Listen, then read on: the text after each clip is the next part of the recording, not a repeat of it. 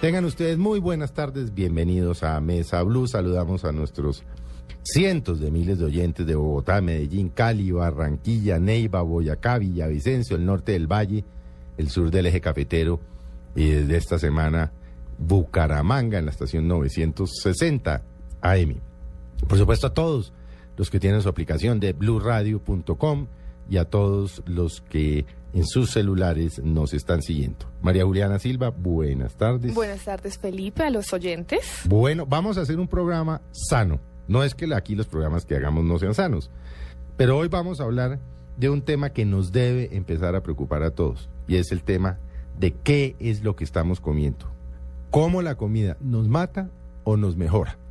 Y fundamentalmente ese es el tema que yo creo vamos a concientizarlo. ¿Y por qué escogimos este tema esta semana?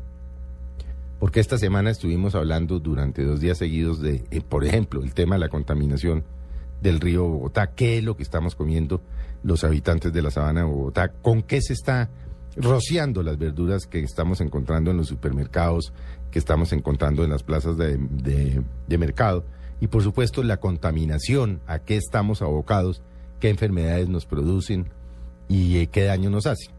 Para ello hemos invitado a Boris Chamás, quien publicó hace tan solo unos días un libro que se llama El poder del alimento. Boris Chamás es un ingeniero industrial especializado en finanzas. Luego de sufrir muchísimos años de enfermedades respiratorias de tipo alérgicas y de acudir a los mejores médicos de Colombia y del exterior para que le trataran su enfermedad que lo acompañó desde muy niño, decidió profundizar su conocimiento sobre el poder de la nutrición y estudió tal vez en el mejor centro docente de nutrición holística del mundo y se diplomó como un health coach, como un eh, tutor de salud, por llamarlo de alguna manera. Boris hoy en día es asesor de, en salud del Instituto para eh, la nutrición eh, integrativa, ¿se traduce? Holística. Holística, sí, porque esa palabra no es de Nueva York. Viaja por todo el mundo y ha dado seminarios con los doctores eh, Gabriel Cusier del Tree of Life de los Estados Unidos y el doctor Brian Clement del Instituto Hipócrates de la Florida. O sea, se ha dedicado porque se enfermó, porque vivía con enfermedades, al tema de qué comemos, cómo nos lo comemos y por supuesto cómo podernos curarnos o enfermarnos con la comida. Boris, buenas tardes. Buenas tardes, Felipe. Y gracias por la invitación a este programa. Bueno, empecemos, empecemos por un tema elemental. Y es, ¿por qué usted se mamó, por llamarlo de alguna manera, de la medicina tradicional y se metió en un campo que no tiene nada que ver con la ingeniería, además? Y dijo, esto tiene que, que solucionarse por otro lado. La salud, básicamente, cuando se lleva años tomando medicamentos y, viendo que ningún medicamento funciona, que no hay resultados, que las cosas siguen igual, pues llega un, punto donde hay que buscar un camino. Y el camino fue a través de un amigo que siendo yo además totalmente incrédulo de, estas historias en ese momento. No, pues educado, sí, educado por la cosa tradicional. Sí. de hecho en ese, en ese momento trabajaba en un laboratorio farmacéutico y mm, fui invitado por este amigo a un médico alternativo en Colombia. En una primera sesión... ¿Médico o médica? Médico. Este era... Pensé que estaba hablando de posiblemente nuestra común amiga, la doctora Elsa Lucía Arango, donde yo también estuve yendo por varios años, sí. Sí, sí, no, esto fue antes de, de Elsa Lucía, era el doctor Germán Duque, además que fue precursor de la medicina alternativa en Colombia. Y en una primera visita a su consulta me dijo muy claramente que el problema de salud mío era un problema derivado de la alimentación. Y tan simple como eso, me dijo usted a partir de hoy tiene que hacer estos cambios. ¿Y, de qué enfermedad estamos hablando? Estábamos en ese, en ese momento fundamentalmente enfermedades respiratorias que me dejaban la tráquea cerrada, o sea, es una sensación de asfixia la que sentía, eh, rinitis alérgica, ya me habían sacado las amígdalas, ya me habían, operado la nariz, tenía reflujo gástrico constante. Y, y, bueno, todo era un cuadro que se derivaba de lo mismo. En ese entonces, por supuesto, no lo sabía. Y en esta primera reunión con este médico me dice claramente, este es el camino. Y yo que soy un poco tosudo y además muy disciplinado, desde ese momento empecé a hacer exactamente lo que él me dijo. Pero a ver, ¿cómo era su dieta antes? Pues Descríbame su dieta antes de, de- de- de descubrir a la medicina alternativa. dieta occidental normal. O sea. o sea, carnes, sándwiches, los animales protagonistas de todos los platos. le- Pollo, pescado, lácteos, carne, sí. harinas de todo tipo, Sí. pizzas, eh, dulces por montones. La Eh, popular fui- comida chatarra. Exacto, comida basura, chocolate, chocoholic, Sí. mucho tiempo era... Ah, comía chocolate. Sí, chocolates, dulces. eh, Gaseosas. Todo, todo. Ga- Gaseosas es de las pocas cosas que no solía tomar mucho, pero... Pero todo lo demás era la alimentación de Occidente Tal vez lo que normal. Lo que se come, lo que come el 99.9% de los colombianos y de la de los habitantes del hemisferio occidental. Esa era el- la alimentación normal. Y en el cambio, el doctor Duque me dice, "Ah, mire, usted tiene que dejar la carne o no va a vivir 40 años. Totalmente. Así, Carne roja. así, O sea, carne- radical. De... Sí, radical. Me dijo, usted tiene que dejar la carne. Yo, incrédulo, pero con la necesidad de sanar y el deseo de sanar, pues digo, vamos a ensayar esto. Y a partir de ese momento, es decir, ese día que es- esto estamos hablando de hace 26 años, fue la última vez que probé la carne. Y la salud en cuestión de semanas tiré todos los medicamentos a la basura. No quiero decir que no haya medicamentos que funcionen para muchas cosas, hechos, que los hay, supuesto, están- claro. pero, pero el cuadro de vivir de la pastilla mágica que me va a curar, pues es- eh, yo ya lo había pasado y no los resultados nunca se dieron. De manera que a partir de ese momento entonces cambio y, y empiezo a descubrir un camino que, que era totalmente desconocido, como probablemente lo es para la mayoría de los oyentes y para la mayoría de la gente en Colombia, porque simplemente vivimos en esa corriente que nos dice esto es lo que hay que hacer, hay que comer esto para ser bonito, hay que estar... eh, No, y como uno siempre le dicen una proteína, una harina y un vegetal, pero es que hay proteínas de proteínas, harinas de harinas y vegetales de vegetales. Exactamente. La gente, por ejemplo, desconoce que si yo hago un, un contenido calórico, o sea, ni- nivel de proteínas por caloría consumida, el brócoli tiene muchísimo más, probablemente el doble, de proteína por caloría consumida que un filete de res. Pero la gente siempre me pregunta, ¿y si dejo de comer carne, dónde está la proteína? ¿Cómo, cómo me voy a alimentar? Me voy a morir. Y resulta que en el reino vegetal hay proteínas de mejor calidad y de menor precio además. Estamos hablando, por ejemplo, de germinados, de simplemente germinar unas lentejas, germinar unos frijoles. Y, y estoy teniendo un alimento vivo, con enzimas, con... Germinado es, ¿qué? qué? Germinar, germinado es, eh, bueno, cuando todos fuimos al colegio Lo que alguna hacía vez... uno en el colegio, que ponía unos frijolitos en el algodón. Y le Sobre un vaso de agua y le salió una- Exactamente, sale una- una matica. Sí. O sea, las semillas tienen vida por dentro. Sí. Las semillas son una fuente de vida. Sí.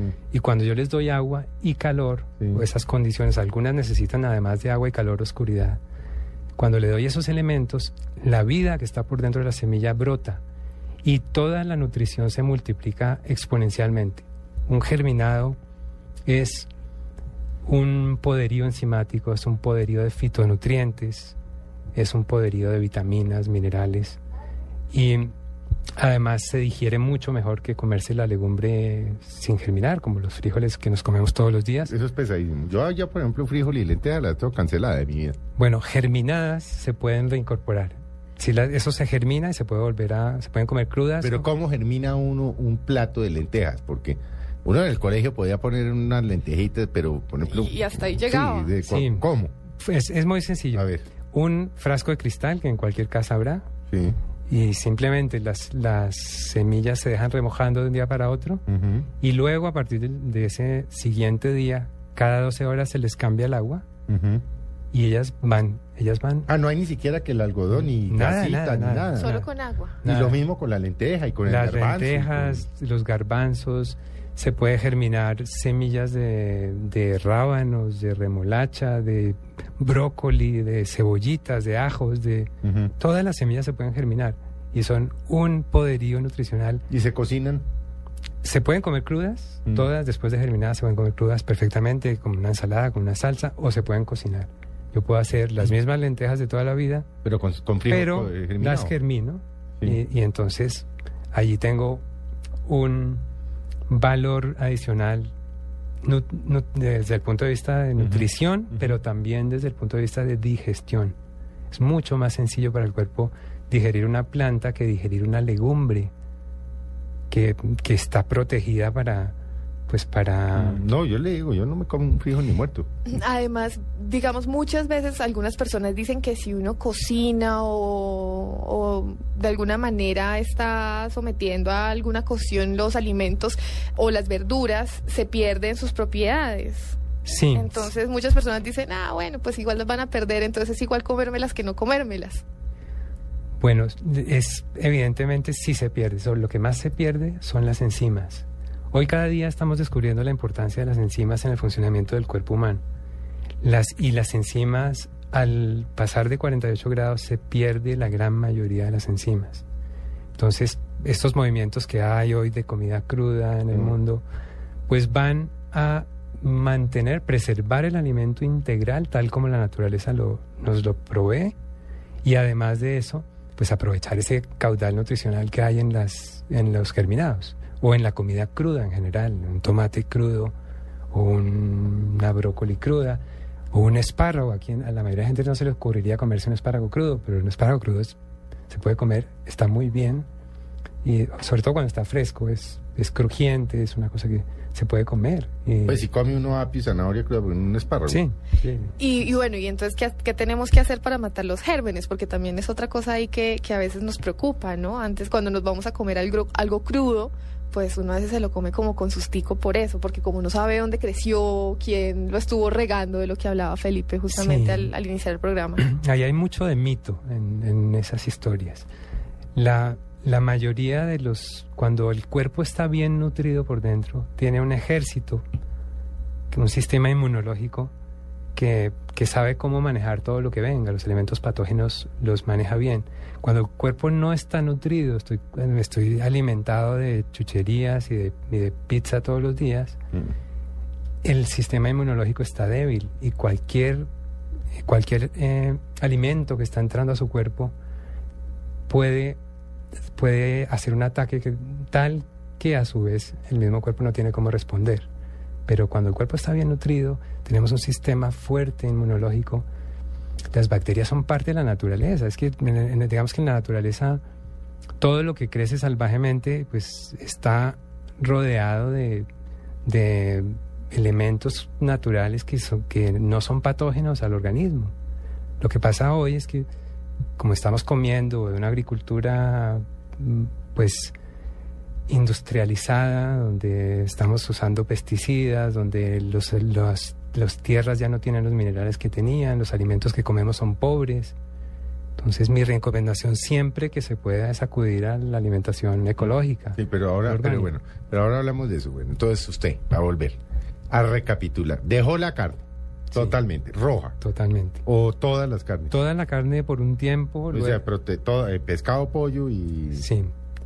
Por un tiempo estuve totalmente vegetariano, luego Sí. volví eh, a comer algo de pescado y pollo Ujú. y hace ya muchos años que dejé de comer cualquier cosa animal, simplemente porque el cuerpo va conociendo y va adaptándose y, y yo iba viendo que me va mucho mejor con esa alimentación, lo cual no quiere decir que sea la receta para todo el mundo, cada cuerpo es diferente, cada organismo es diferente, pero sí hay unas cosas básicas que nos vienen bien a todos. ¿Sí? Como, por ejemplo, que la alimentación sea integral, que si yo me como un arroz, no sea el arroz blanqueado químicamente, donde no queda sino el almidón, y le hemos quitado el salvado, le hemos qui- quitado todos los minerales que están ahí en el cascarón que lo protege, y nos comemos un almidón blanqueado que es solo Pero calorías y entonces, vacías. por ejemplo, aquí, ¿qué? Pues eh, Doña Pepa, ¿o qué? ¿Qué es el parbolizado? Porque El- es que obviamente, obviamente, pues usted está, y ha vivido mucho tiempo por fuera, pero pues es que el indio con lo que lo crían, ¿no? Sí. O sea, acuerde que usted le está hablando a los colombianos, entre los que estamos nosotros. Entonces, Claro. por ejemplo, aquí sí, eh, que integral, que ecológico, que no, pero eh, aquí hay, un juego de limitaciones. Sí, sin embargo, en la medida en que cada uno de nosotros se exija, esas cosas van cambiando. Sí, realmente los bolsillos del consumidor son los que finalmente deciden a dónde va el mercado. Pero, pero nosotros tenemos aquí cosa que no pasa tanto, aunque en Canadá pasaba, porque yo me acuerdo de algún estudio que vi en alguna oportunidad, y es que la cosa orgánica y ecológica siempre es un poco más costosa. Sí, es, No sé, eh, no sé aquí, porque yo aquí no conozco sitios, pero, pero por fuera es más costosa, sin lugar a dudas. Usted va a un supermercado como Whole Foods en Estados Unidos, en Sí. Canadá, la sección de las cosas orgánicas es más costosa. Sí, ¿y por qué? Ahora, puede que sea más costosa hoy y que es- obviamente ese precio sea mucho menos en lo que usted tiene que ver con calidad de vida dentro de Exactamente. 30 o 40 años. Exactamente, Felipe, lo, lo- es así.